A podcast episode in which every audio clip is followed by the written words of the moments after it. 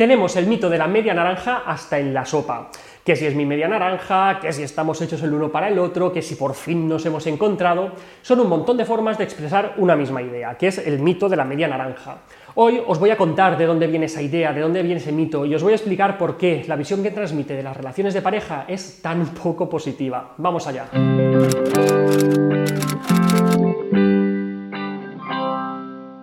La expresión de la media naranja viene de un mito griego que nos contaba Platón en su obra del banquete. Allí nos contaba como al principio todos los seres humanos eran prácticamente perfectos, todos tenían sus cuatro brazos, sus cuatro piernas, su tronco cilíndrico, una cabeza esférica, vamos, hermosos, hermosos.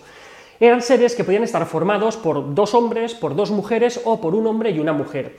La cuestión es que eran tan perfectos que un día se vinieron arriba, se emocionaron y decidieron subir al cielo para luchar con los dioses.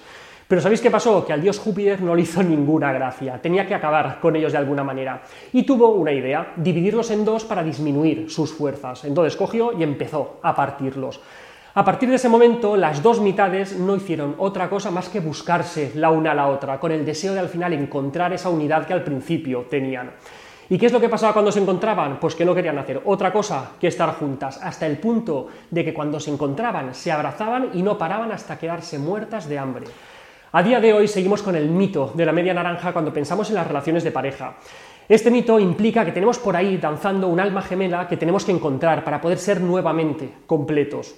Este mito ha estado detrás del argumento de un montón de películas románticas de estas del tipo chico conoce a chica.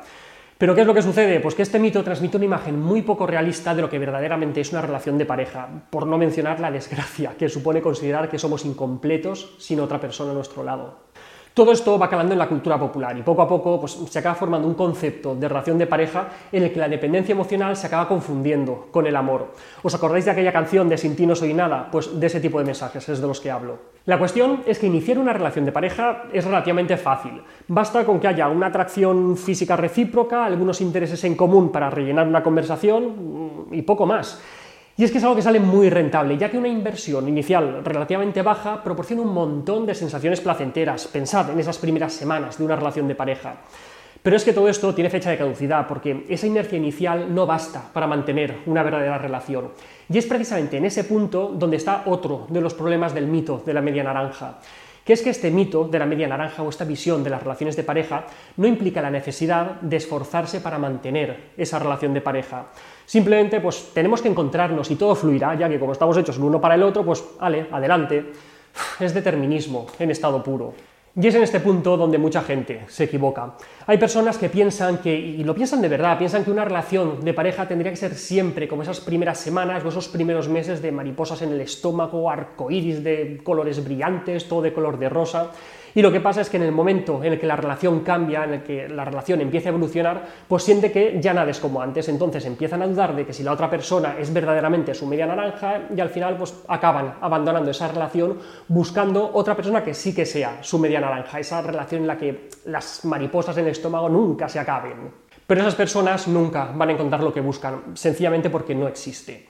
Una relación auténtica no se basa en dos seres incompletos que se necesitan, se basa en dos seres que son completos y que deciden ser felices el uno al lado del otro. Una relación de verdad es algo que se construye día a día y que precisamente comienza tras esos meses iniciales en los que todo es tan fácil, tenemos ese empuje de la inercia biológica.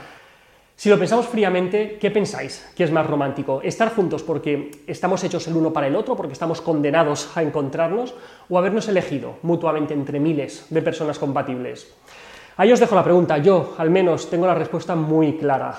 Y hasta aquí, otra píldora de psicología, espero no haberos amargado el día de San Valentín. Ya sabéis, si queréis comentarme más temas para tratar aquí, podéis escribirme a píldoras sin acento albertosoler.es. La semana que viene más. Un saludo.